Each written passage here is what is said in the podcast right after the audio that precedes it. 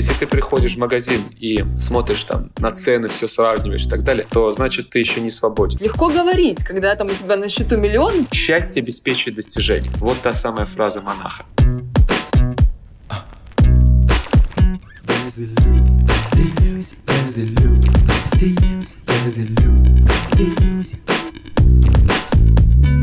Всем привет, меня зовут Юлия Терентьева, и это подкаст «Без иллюзий». Я глубоко убеждена, что иллюзии есть жизни каждого человека. Особенно их много в тех сферах, где вы не чувствуете роста и развития, в финансах, любви или карьере. В каждом выпуске я отвечаю на ваши вопросы, помогаю расширить рамки мышления и раскрыть силу ваших мыслей.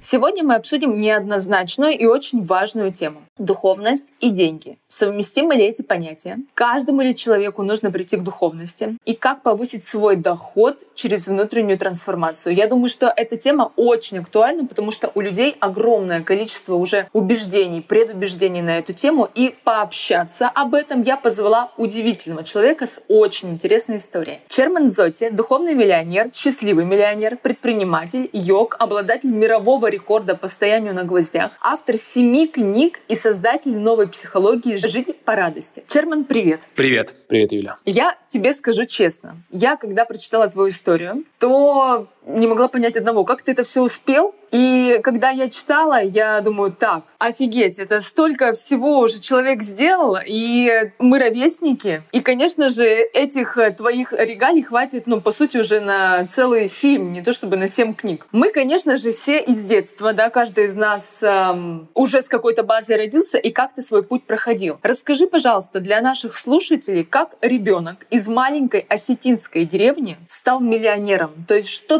такого в твоем детстве, как ты думаешь, способствовало тому, что ты пришел к тому своему сегодня, который у тебя есть на настоящий момент? Боль. Если отвечать сначала коротко, то дикая боль. И вообще, ты знаешь, э, чем больше я живу, чем больше я наблюдаю за успешными людьми, тем больше понимаю, что у них у всех когда-то была очень дикая боль. А, были какие-то перипетии, какие-то очень большие кризисы в жизни, связанные с, может быть, с родителями, может быть, с какими-то физическими недостатками, может быть, с бедностью, может быть, с тем, что их когда-то обижали в школе, может быть, э, с какой-то другой трагедией. И вот именно эта боль, эта трагедия закалила этих людей, выработала вот этот жизненный иммунитет, как я его называю, который позволил им сделать какие-то сверхрезультаты. Я в детстве был очень строго воспитан.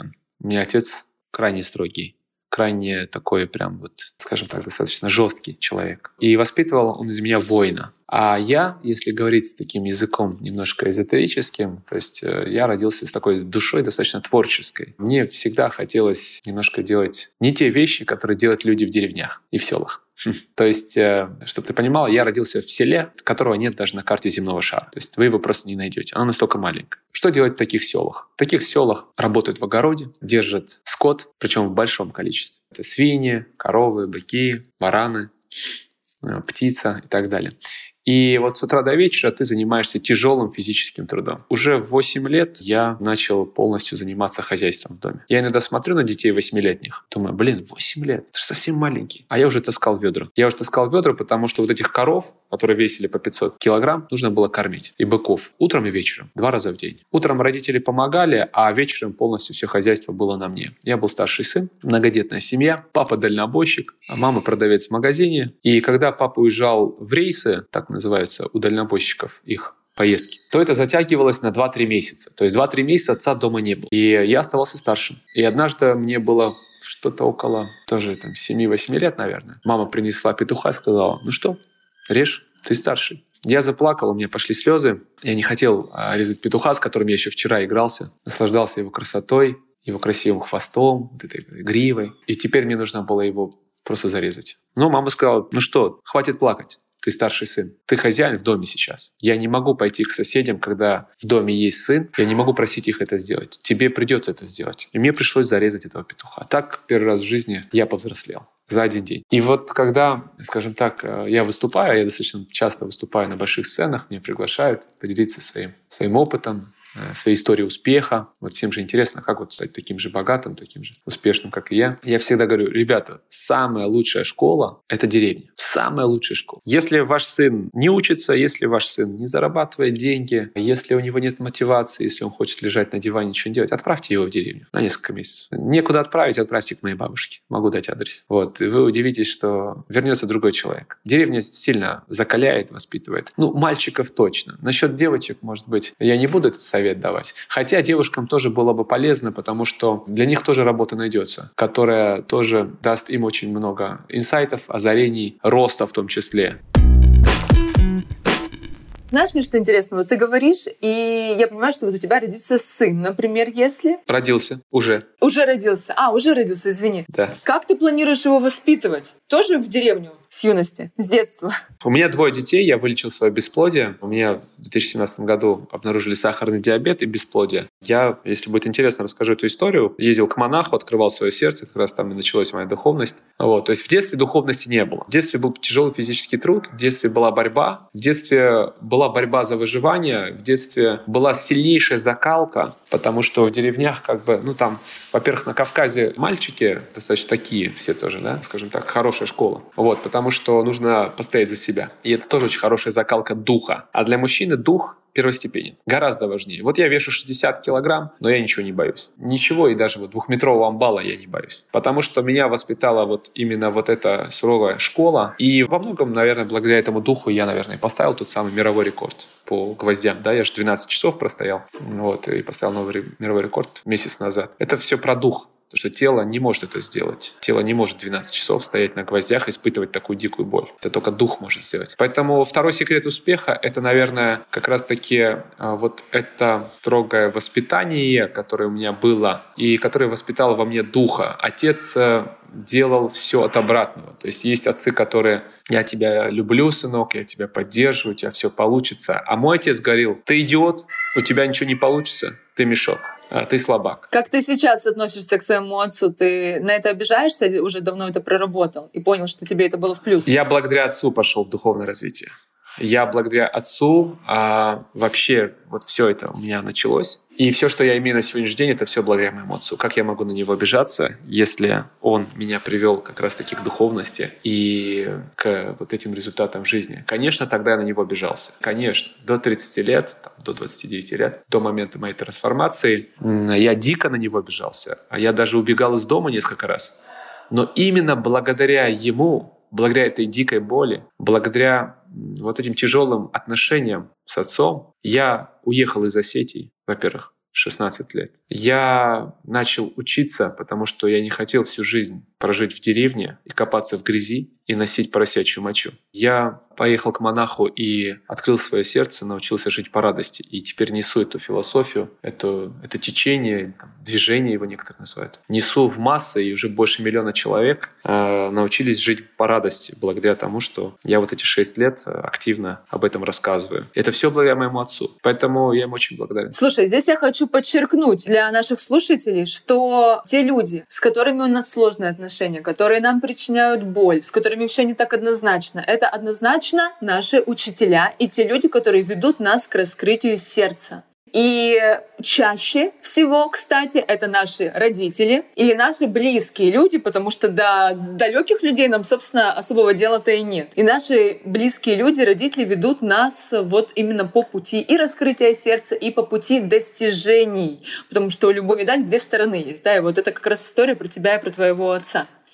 А вот твой вопрос, который я тебе задала. Слушай, а своего ребенка ты также будешь воспитывать сына? Вот ты-то уже богатый, голова другая, философия другая. Как ты будешь со своим ребенком? Вот мне очень интересно, как мужчина да, который прошел эту школу. Да, я этот вопрос задавал себе несколько раз, и я дал ответ такой, что мой отец дал мне этот опыт для того, чтобы я понял, что я хочу по-другому воспитывать своих детей. И ты знаешь, вот у меня есть дочь, есть сын, дочь старшая Есения и сын младший Соломон, которому полтора месяца. Вот. И я для себя решил, что я буду через любовь воспитывать, через поддержку, через зеленый маркер. Я воспитывался через красный маркер. Да, я не сломался. Кто-то мог бы сломаться. Но путь моей души был такой. Я выбрал себе такого отца. Это же не отец просто откуда-то появился в моей жизни. Это я выбрал такого отца. Моя душа выбрала таких родителей и попросила моего отца быть именно таким.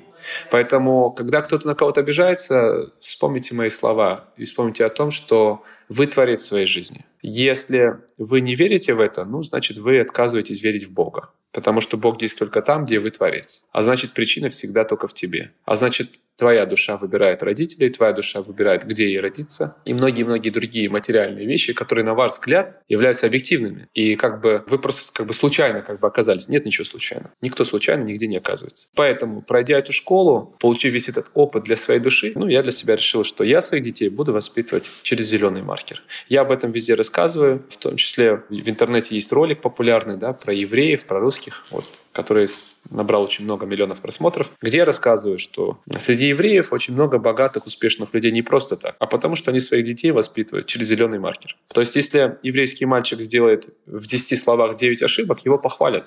Потому что десятое слово написал правильно. А если в нашей русской там, э, действительности, да, в обычной русской семье, мальчик Ваня сделает одну ошибку, его поругают. И на эту ошибку укажут, да? Никто не акцентирует внимание на девяти правильных словах, все акцентируют на десятом слове, где он сделал ошибку. И скажут, вот как же ты мог. Вот в этом вся разница. Вот э, наши родители любят нас, но они по-другому не умеют. Вот их как воспитывали, как их любили, так они любят нас. Ну тогда получается, что и это наш путь. Конечно. Наш путь к Конечно, трансформации. росту. Да, к трансформации. Потому что мы же тоже не случайно выбираем да, этих родителей. Конечно. И, возможно, вот в том, что ты говоришь, получается, что у всей страны, у нашей, есть возможность сделать вообще переход на другой уровень Квантовый жизни, скачок. мышления, благодаря Квантовый. тому, если мы все Абсолютно. посмотрим на предыдущее поколение, на своих родителей, примем их такими, какие они есть, поймем, что это наши самые большие учителя, но своих детей будем воспитывать уже через зеленый маркер, как ты говоришь. И тогда мы действительно можем сделать большой шаг вверх. Да, то есть без боли человек, к сожалению, не научился развиваться. 99% людей, которые достигли успеха, пришли через боль. Ты имеешь в виду либо психологическую, да, либо какую-то физическую Да, боль, да, да, да. здесь же речь о том, и о другом. Просто откройте список людей, там известных актеров, известных спортсменов, известных политиков, бизнесменов. И посмотрите просто. Посмотрите их биографию, почитайте. Я увлекаюсь биографиями известных людей, богатых людей с детства. Я еще в школе в седьмом классе уже выписывал книги, и мне было интересно, а как становиться богатыми. Я всю свою жизнь посвятил тому, чтобы стать богатым человеком, потому что родился в бедной семье. Я с детства слышал, как э, тяжело зарабатываются деньги, как папа жалуется, что денег не хватает, как э, на кухне постоянно мама с папой скандалят из-за отсутствия денег. Я постоянно это видел. И в детстве я поставил себе цель, такую мечту, что когда я стану взрослым, у меня будет столько денег, что я никогда не буду о них думать. Ну, я не могу сейчас сказать, что я о деньгах не думаю вообще, я, может быть, еще до этого, наверное, не дошел. Но я к этому иду. Я к этому иду, и ты знаешь, э, свободы с каждым годом в моей жизни становится все больше. И это не связано с количеством денег. Это связано, в первую очередь, вот здесь, с мышлением, с тем, как мы относимся к деньгам. Если ты приходишь в магазин и смотришь там на цены, все сравниваешь и так далее, то значит, ты еще не свободен. И здесь это не всегда связано с количеством денег на твоем счету. Если ты просто пришел и купил себе то, что тебе хочется, значит, ты уже освободился от своих страхов, в первую очередь, страх бедности. У нас у всех он есть практически. Страх бедности, страх того, что деньги закончатся, откладывать на черный день, это все вот как раз-таки эти программы из детства. Вот. Я уже в последнее время по-другому начал относиться. Ты знаешь, мне здесь кажется даже глубже. Не только страх бедности, не то, что закончатся деньги. А как я изучаю эту тему, это история про то, что деньги равно жизнь. Да, То смерть. есть, если у меня не будет денег, да, Страх смерти. то я даже жить не буду. И вот тут я хочу немножко, знаешь, спустить это на уровень э, слушателей. Они скажут, легко говорить, когда там у тебя на счету миллион, и ты такой пришел выбираешь то, что тебе хочется.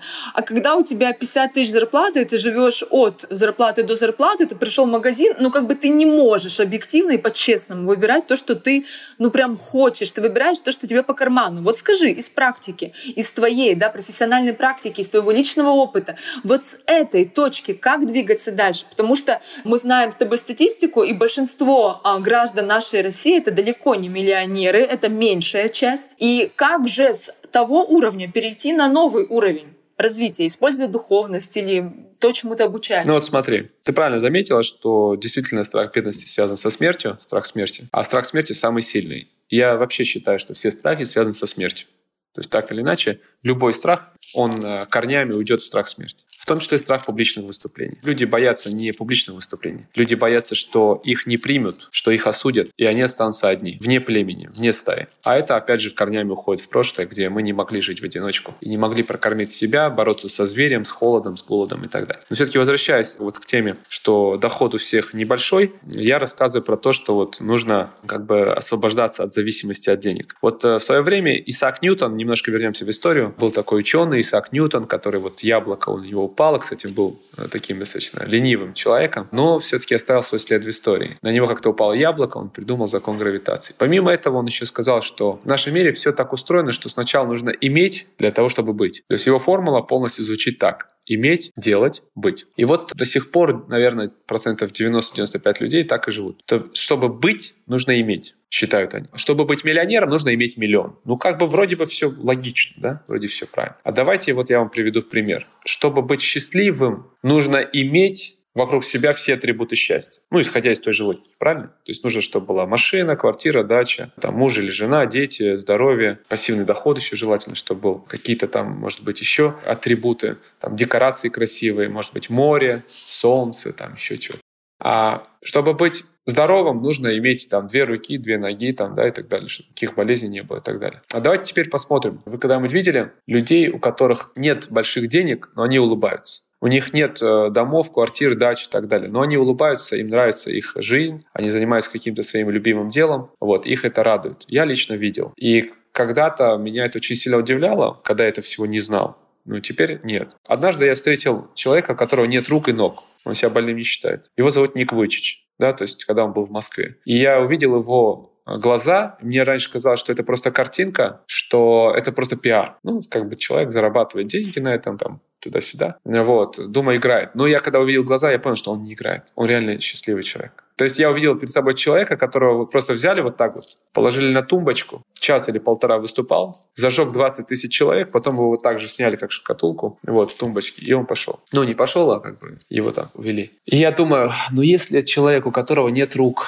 нет ног, и он абсолютно счастлив. У него красивая жена, у него, по-моему, четверо детей. Он богат, хорошо зарабатывает. И на нем искренняя улыбка. То почему у нас не получается? Почему мы вечно жалуемся, что у нас зарплата 50 тысяч рублей, вот, еще чего-то там у нас нет и так далее. Это опять же о том, на чем ты сфокусирован. То есть этот человек сделал свой выбор в свое время. Он мог скинуться там с моста откуда-нибудь, да, там, или повеситься, или еще чего-то сделать с собой, выпить яду. Но он выбор сделал другой. Он выбрал счастливую жизнь. И его имя останется навсегда в истории. Он вдохновляет и мотивирует миллионы людей по всему миру. Мне вот это ближе. Когда ты не фокусируешься на негативе, а фокусируешься на позитиве, тогда в твоей жизни начинают происходить чудеса. Я в свое время изучал Виктора Франкла, это величайший психотерапевт 20 века, который провел несколько лет в концлагерях с 1942 года до конца войны. Он провел в концлагерях. Причем в самом страшном концлагере, который называется Аушвиц, по-нашему Освенцу. Его жену сожгли в газовой камере. Его родители сожгли в газовой камере. Брата сожгли в газовой камере. Практически всех. Он остался один. Этот человек не потерял чувство надежды, чувство любви и счастья. Он прожил длинную жизнь, около 90 лет прожил. И стал величайшим психологом, психотерапевтом 20 века. Он написал книжку «Скажи жизни да» и «В поисках смысла». «Человек в поисках смысла». Вот две замечательные книги, которые я рекомендую вот э, слушателям твоего подкаста обязательно прочитать. То есть здесь совет главный в том, чтобы переводить фокус на то, что у тебя уже есть и то, чего тебе достаточно, с того, где ты испытываешь дефицит и недостаток, да, для того, чтобы двигаться, для того, чтобы расти дальше. Абсолютно верно. Я знаю, с другой стороны, человека, у которого есть миллиард, но он абсолютно несчастлив потому что у него нет двух миллиардов. Ну, деньги не определяют счастье. Но для деньги него совершенно про другой Для него, возможно, это и есть счастье. Да? То есть у нас же у многих людей деньги равно счастье. Это же установка реально у миллионов людей. И все стремятся, думать, что вот я стану богатым, я обязательно стану счастливым. Не станете, друзья. В 29 лет, когда у меня появилась квартира, машина, длинноногая секретарша, офис в Москва-Сити, я получил самое большое разочарование в своей жизни. Я не стал счастливым. Более того, я стал еще более несчастным. Знаете почему? А потому что деньги имеют свойство все увеличивать увеличивать. У денег есть свойство, как у лупы, как у микроскопа, все увеличивать. Если у тебя внутри там кошки скребут, то деньги увеличат количество этих кошек. Вот как раз про твои 29 лет. 29 лет с точки зрения астрологии — это период возвращения Сатурна, это время, когда вся наша ложь становится в жизни проявленный, заметный, обманывать Да. себя больше не получается. Там, где мы были недостаточно зрелыми, недостаточно ответственными, это все в нашей жизни ведет к последствиям. И вот в 29 лет ты заболел сахарным диабетом. Да, это в 29 у тебя появилось. Как ты думаешь, что стало причиной этого заболевания? Потому что сахарный диабет — это же история про то, что получаю удовольствие от жизни искусственным путем, а не настоящим. Да, вот расскажи, про что была твоя история сахарного диабета? Наверняка она уже осознанно прожита. На самом деле, помимо сахарного диабета, там еще был целый букет. Это еще было бесплодие, бесплодие и астма. У меня в детстве была астма, и она у меня, видимо, какая-то рецессия снова появилась, панические атаки. Вот это все вместе в 29 лет, когда у меня уже была квартира, машина с длинноногой этаж. Вроде бы как бы все в жизни хорошо стало в материальном плане, а нет, все остальное стало разрушаться. И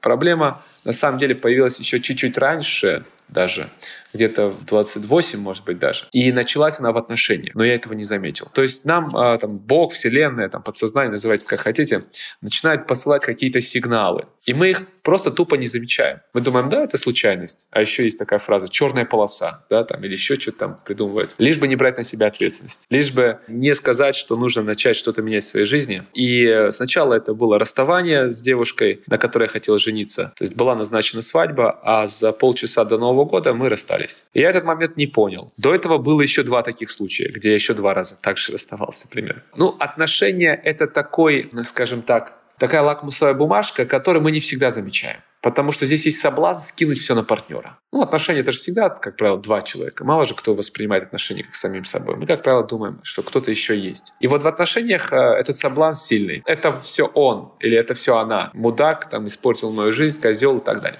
Пошло-поехало. Никто в свое развитие не идет, как правило, в отношениях. Только если там третий развод, четвертый развод, вот я смотрю, только начинают некоторые задумываться. После первого развода 90% даже не придают этому значению. Идут и на те же самые корабли. А вот со здоровьем так уже не получается. Здоровье уже такой момент, когда э, просто тебя перед фактом могут поставить. Просто поставить перед фактом, что ты просто, просто умрешь. Просто умрешь и не сможешь дальше жить. И ты начинаешь э, включаться, ты просыпаешься. На тебя как вот воду вылили на тебя холодной воды, и ты не на кого спихнуть, а на кого спихнуть? Непонятно, да? То есть на отца спихнуть, на мужа, на жену, на детей. Ну, на кого спихнуть? Это твое здоровье, твое тело, твой храм. Все вот оно умирает. Все, оно тебе уже говорит, что все, я уже так жить не могу. И вот как раз-таки вот благодаря диабету, именно благодаря, вот я пошел в свое духовное развитие. Я впервые в своей жизни задумался, что мне нужен духовный наставник. Не бизнес-наставник, которых я всю жизнь искал. Они у меня всегда были. Я всегда учился у миллионеров, депутатов, у министров, был помощником депутата долгое время, был помощником мультимиллионера одного владельца угольной компании. И они меня действительно многому научили. Но впервые в своей жизни тогда я начал искать духовного наставника. Потому что меня никто никогда не учил быть счастливым. Никто. Ни в школе, ни в университете, ни в аспирантуре, ни в работе. Никто. И вот 4 месяца скитаний по всяким учителям, цыганкам, экстрасенсам привели меня к одному монаху, который открыл мое сердце в 2017 году. Кстати, он будет у меня скоро выступать на форуме 1 декабря в Москве. Прилетит специально в Россию. Могу познакомить. То есть тебя к этому привел твой сахарный диабет? Да, Ты конечно. начал искать способы излечения или, или как? Я хотел жить. Я хотел жить. А что, на твой взгляд, возвращаясь к вопросу, послужило причиной развития этой болезни? Как ты думаешь, что ее спровоцировало? Обиды, конечно же. Сахарный диабет, как правило, про обиды. Это отец, опять же, отношения с отцом. Это, соответственно, сильнейшие достигаторские определенные мои, скажем так, э, активности. То есть я был таким достигатором, я боролся. Я боролся всю жизнь. Я даже в детстве занимался вольной борьбой. То есть я был борцом во всех смыслах этого слова. И вот эта борьба, вот это достигаторство меня привело именно вот к этому логическому, можно сказать, э, на тот момент концу. Вот. И поэтому с тех пор, как я поехал к монаху, он а, сказал мне фразу «нужно жить по радости». С тех пор эта фраза на моей правой руке. Это единственная татуировка на моем теле. После той самой поездки, где я открыл свое сердце, я написал книгу «Как жить по радости» историю своей трансформации. И я, кстати, могу подарить ее твоим э, подписчикам в электронной версии. Я создал целое направление, движение, которое называется «Жить по радости». Это хэштег.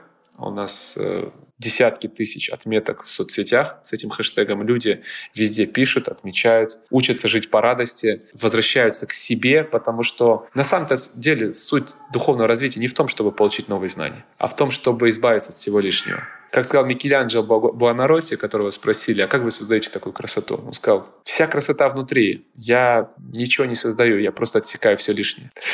То же самое. В этом смысл.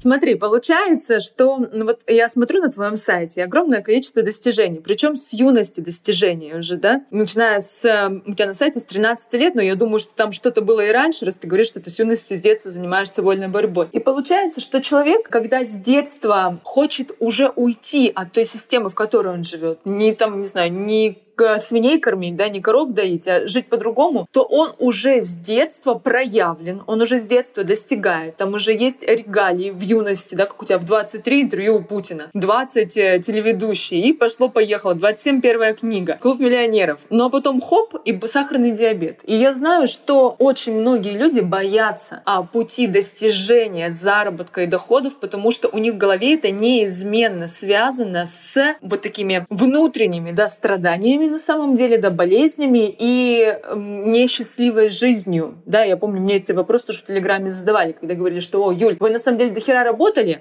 и поэтому у вас столько достижений. А, а как же через расслабление эти достижения делать? И вот та история, про которую рассказываешь ты, это ведь получается опять о том, да, что мы от чего-то убегаем и благодаря этому достигаем, но при этом еще здоровье подрывается. Как думаешь, вот на сегодня ты же уже в другой точке своего развития, а какой другой путь? Абсолютно верно. Другой путь очень простой. Я скажу сейчас фразу, которая может прям вот стать э, главным инсайтом нашего сегодняшнего интервью. Эту фразу сказал мне тот самый монах. Он сказал мне, Чермен, не достижение обеспечивает счастье, а счастье обеспечивает достижение. Вот после этого все в моей картине мира поменялось. Потом я уже узнал, что об этом еще говорил дедушка Эйнштейн сто лет назад, немножко другими фразами. Он сказал «быть, делать, иметь» и тем самым совершил революцию в мире, потому что Исаак Ньютон сказал наоборот, что нужно сначала иметь, чтобы быть. Вот я всю жизнь и хотел иметь, чтобы быть. Чтобы быть счастливым, мне нужно было иметь. А теперь я понимаю, что нужно сначала быть, чтобы иметь. И вот то, что мы говорили про магазин, про то, чтобы просто разрешить себе купить что-то в магазине, допустим, продуктовом, это в первую очередь про то же самое быть. Ведь э, у всех есть ну, 99% людей есть достаточно денег на счету, чтобы купить любой себе продукт или заказать любое блюдо в ресторане. Разве не так? Но просто мы же себе запрещаем. Проблема не в том, чаще всего, что у нас на что-то денег нет, а в том, что мы себе это запрещаем, во-первых. Во-вторых, повторюсь еще раз, счастье обеспечивает достижение. Вот та самая фраза монаха. Что это? О чем это говорит? О том, что если ты научишься видеть счастье во всем, если ты начнешь жить по зеленому маркеру, если ты будешь радоваться каждый день, благодарить тому, что у тебя есть, то то, что у тебя есть, начнет приумножаться. И наоборот, если ты будешь вечно недоволен, то у тебя заберут и то, что у тебя есть. И ты будешь всю жизнь бежать куда-то, чтобы иметь, и будешь вот как вот вечно вот, вот это осликов бывает же там морковочка прям. Вот у тебя будет морковка, ты будешь всю жизнь бежать, бежать, бежать, она все от тебя ближе к тебе не становится. Вот это есть вот то, что сказал мне монах. И вот с тех пор я сфокусировался не на том, чтобы иметь, а на том, чтобы быть. И каждое мое утро начинается с благодарности. Каждое утро, как только я просыпаюсь, я с закрытыми словами говорю фразу, одну и ту же фразу каждое утро. Сегодня самый лучший день. И делаю это максимально искренне. Я не просто это говорю, я это проживаю. Я еще улыбаюсь всем телом, чтобы это прям прочувствовать. И после этого начинаю благодарить день. Благодарю за то, что я сегодня проснулся. Ведь 150 тысяч человек каждое утро не просыпается по всему миру. 150 тысяч. Это реально цифра. А я проснулся. Разве это не повод поблагодарить? Благодарю за то, что сегодня меня ждут яркие знакомства, яркие эмоции, впечатления, что сегодня я стану лучше, чем вчера. Я что-то новое узнаю. Я смогу что-то изменить в своей жизни в лучшую сторону. То есть каждый день это же такая возможность огромная. Это же просто чудо просто. Каждый день это возможность изменить свою жизнь, сделать ее лучше, сделать еще один шаг к себе, к своему счастью. И вот за это все я каждое утро благодарю. Только после этого я встаю со своей кровати. Я никогда не вскакиваю с кровати, никогда никуда не бегу. Вот. Это вот как раз-таки кто бежит, это про вот тех, кто хочет иметь, чтобы быть. Я понимаю, что быть сначала, а потом иметь. И вот когда я начал так жить, вот когда я начал делать эти практики, начал молиться, я очень много молюсь каждый день, меня этому научил монах. Каждый день читаю благодарности, делаю определенные естественные аффирмации, веду дневник, Вот он у меня всегда на, на столе, причем большой. Я много пишу. Это, я считаю, одна из лучших медитаций — это писать. Поэтому всем рекомендую вашим э, слушателям подкаста обязательно заводить дневник и начинать с сегодняшнего дня писать писать все, что происходит в вашей жизни, писать свои эмоции, свои мысли, свои планы, мечты, страхи, даже если какие-то страхи появляются, тревожные состояния, возьмите ручку, запишите все. Через руку все выйдет. Бумага все стерпит, бумага все заберет. А у нас все все держит в себе. И вот такие вот простые вроде бы вещи, как многие даже о них знают, но почему-то не делают. Почему-то не делают. Я создал свою технологию из 50 привычек, вот таких, о которых я только что рассказал, да, то есть у меня их 50. Вот и благодаря этим привычкам я как раз-таки работаю над быть вот над этой самой состоянием, которое называют состоянием, которое называют многие там а, психологией, да, то есть что успех — это 80% психологии, 20% инструментов. 20% до 30 лет я занимался 20%.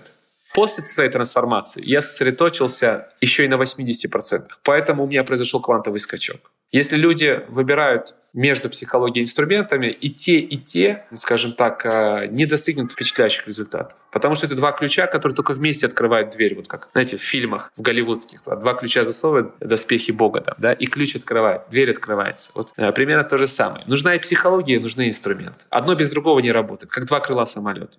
Просто раньше я этого не понимал, сейчас я это знаю, поэтому 80% своего времени я занимаюсь психологией, я занимаюсь своим состоянием. И 20% я только занимаюсь инструментами клиентами. То есть я в день работаю там 2-3 часа. Остальное время я занимаюсь своим состоянием. И этого достаточно, чтобы быть миллионером. Я, поскольку занимаюсь раскрытием потенциала человека, и у меня есть такая тема диагностика личности, и я хочу сказать, что мы с тобой проходим одинаковый жизненный путь с одинаковым уроком. И наш с тобой главный урок — это открыть сердце. Ты — это, собственно, то, зачем пришла наша душа. Перейти от ума, от достижений, просто да, от материального мира к миру духовности и открыть свое сердце. У нас с тобой удивительным образом совпадает наш а, урок жизни, главная цель. Ты сказал, что тебе открыть сердце помог монах. А я хочу спросить, неужели только монах может помочь человеку открыть открыть сердце. Как-то же мы можем другими способами открывать. Расскажи про вот свой опыт и свое видение на этот вопрос. У каждого свой путь и у каждого свой монах. Для кого-то монахом будет э, его отец, для кого-то монахом станет какая-то неожиданная встреча в лифте или где-нибудь в магазине. Для кого-то монахом будет какой-то сон или прочитанная книга. Для кого-то это будет Юля Терентьева или, может быть, э, еще какой-то там, не знаю, случай в жизни, да, то есть это не обязательно должен даже быть живой человек. Я вот всегда рассказываю про притчу про орла. 29 лет примерно, примерно в 30 лет э, орел начинает умирать. Примерно в том же самом возрасте, когда начал умирать я. У меня же орел не просто так на вот везде. У меня на всех логотипах моей компании у меня есть там, перстни, кольца, везде орлы. Почему? Ну, это не только мое тотемное животное, но еще и вот эта притча, сейчас вы поймете. Примерно в 30 лет орел начинает умирать. Умирает он от голода. Почему? Потому что его клюв закругляется. Его когти на ногах тоже закругляются. Они теряют способность охотиться на добычу. И он не может себя просто прокормить, потому что не может захватить добычу. У орла есть единственная возможность прожить еще 30-40 лет. Как ты думаешь, какая? Даже не знаю. Ну расскажи, прям очень интересно. Сломать свой клюв. Другой возможности у него нет. Нет других вариантов. То есть ему нужно залезть э, куда-нибудь на скалы, найти пещеру и каждый день бить свой клюв об камни. И делать это нужно примерно полтора-два месяца. Идет много крови, но клюв ломается. И на его месте вырастает новый клюв. Новый, острый клюв, которому он оттирает, отдирает свои когти и проживает еще 30-40 лет. Это реально. Можешь почитать. Вот я когда узнал про эту историю, про орла, я просто офигел. Потому что это же моя история. Вот каждый человек — это орел. И каждый человек рано или поздно придет к своей трансформации. Там будет, может быть, боль, такая же, как у орла. Может быть, боли будет поменьше, если он поймет это раньше, и его осознанности хватит ему. Но рано или поздно это предстоит всем. Вот как открыть свое сердце? Здесь я уверен, что нет какого-то единого приема для всех. Нет единого инструмента. Нет одного человека, который бы всех научил. Потому что тому же самому монаху ездили мои друзья, и у них ничего не произошло. То же самое делали. Тоже там, успешные люди тоже разбились в свое время свои там какие-то иллюзии. Ничего не поменялось в их жизни. Практически. Мне он смог помочь, а им нет. Потому что это был не их путь. У них был другой путь. И вот Задача каждого человека — найти свой путь. Искать, ищите и обрящите да, написано у нас в Библии. Ищите и обрящите. И второе, раз я про Библию загорел, я много изучаю Библию, не с точки зрения религии, а с точки зрения психологии, с точки зрения того, сколько там мудрости. Иисус всегда говорил, по вере вашей да будет вам. Не теряйте веры, друзья. Маленький мальчик Чермен всегда верил. Не знал как, знаний не хватало, осознанности не хватало, но верил. И вот эта вера привела меня к моей трансформации, привела меня туда, где я сейчас нахожусь. И я абсолютно счастливый человек. Я ничего бы не, не поменял в своей жизни. Если бы меня спросили бы, что бы ты поменял в своем прошлом, я бы сказал ничего. Ничего. Были моменты в жизни, когда просто просыпался знаменитым, а были моменты, когда я просыпался, и от меня отказался весь мир. Просто потому что моя репутация была просто уничтожена. Да? То есть я был главным антигероем страны, главным просто злодеем и так далее. И обо мне там в криминальных хрониках писали о том, что там молодой любовник Волочковой там слил ее интимные фотографии. Да? То есть это был спланированный ход, э, спланированная пиар-акция потому что я занимался пиаром тогда активно, у меня было пиар-агентство. Вот, это была моя клиентка. Даже это бы я не поменял. От меня отказались тогда все, только родители остались. Я потерял очень много тогда людей, я страдал очень много. Даже это бы я в своей жизни не поменял. Потому что вот именно после этой ситуации я поехал к монаху второй раз, э, уже в Индонезию, на Бали. И вот там уже открыл свое сердце. С первого раза до меня тоже не дошло.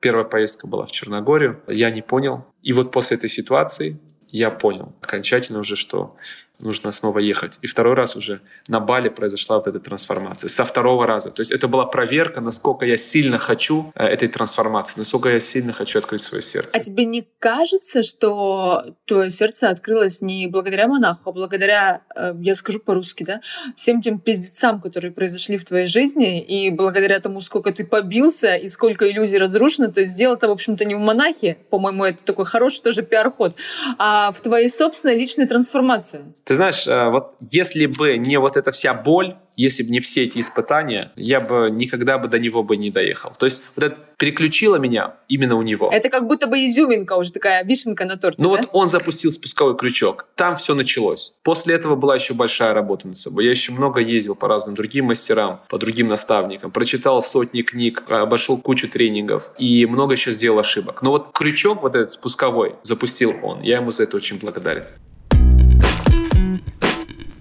С тобой можно разговаривать, конечно, бесконечно, потому что истории очень много, но я понимаю, что хорошего помаленьку. И в завершении выпуска я хочу попросить тебя назвать три вопроса, которые могут помочь нашим слушателям понять свое состояние и задуматься над своей жизнью. Ты, я знаю, что у тебя есть практика «Будь в вопросе». И вот помоги, пожалуйста, нашим слушателям тоже задать себе три таких глубоких трансформационных вопроса. Хорошо. Нас всех с детства учили спрашивать себя, что я думаю но мало кого учили задавать себе вопрос, что я чувствую. Мой любимый вопрос, что я чувствую. Задавайте себе этот вопрос как можно чаще. И вы действительно тогда будете в вопросе, будете и в теле, и будете в истине, потому что ваши чувства редко будут вас обманывать. Что я чувствую? Это первый вопрос. Второй вопрос, почему это хорошо? Вот в любой ситуации спросите себя, почему это хорошо? Не почему это плохо, а почему это хорошо. Ну вот, например, горит твой дом. Ты строил его, ты вложил туда кучу, но он горит, ты видишь.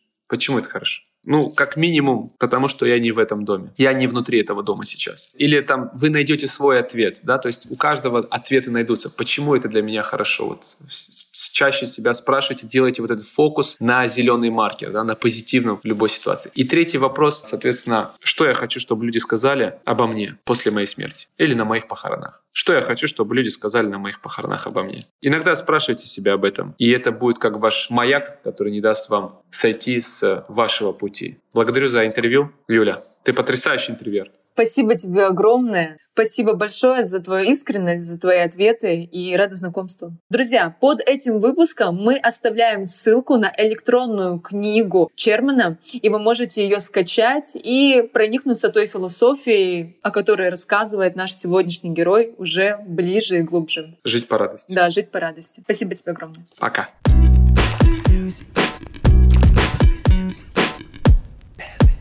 Рада за вас, дорогие слушатели, что вы прослушали нашу беседу и уверена, что ваша жизнь стала меньше иллюзий и больше вдохновения. Я буду рада вашим звездочкам, отзывам в iTunes, а также подписке на любой удобный подкаст-платформе. Делитесь моим подкастом, потому что это все помогает развитию проекта. С вами была Юлия Терентьева. Без иллюзий, без иллюзий Без иллюзий, без иллюзий Без иллюзий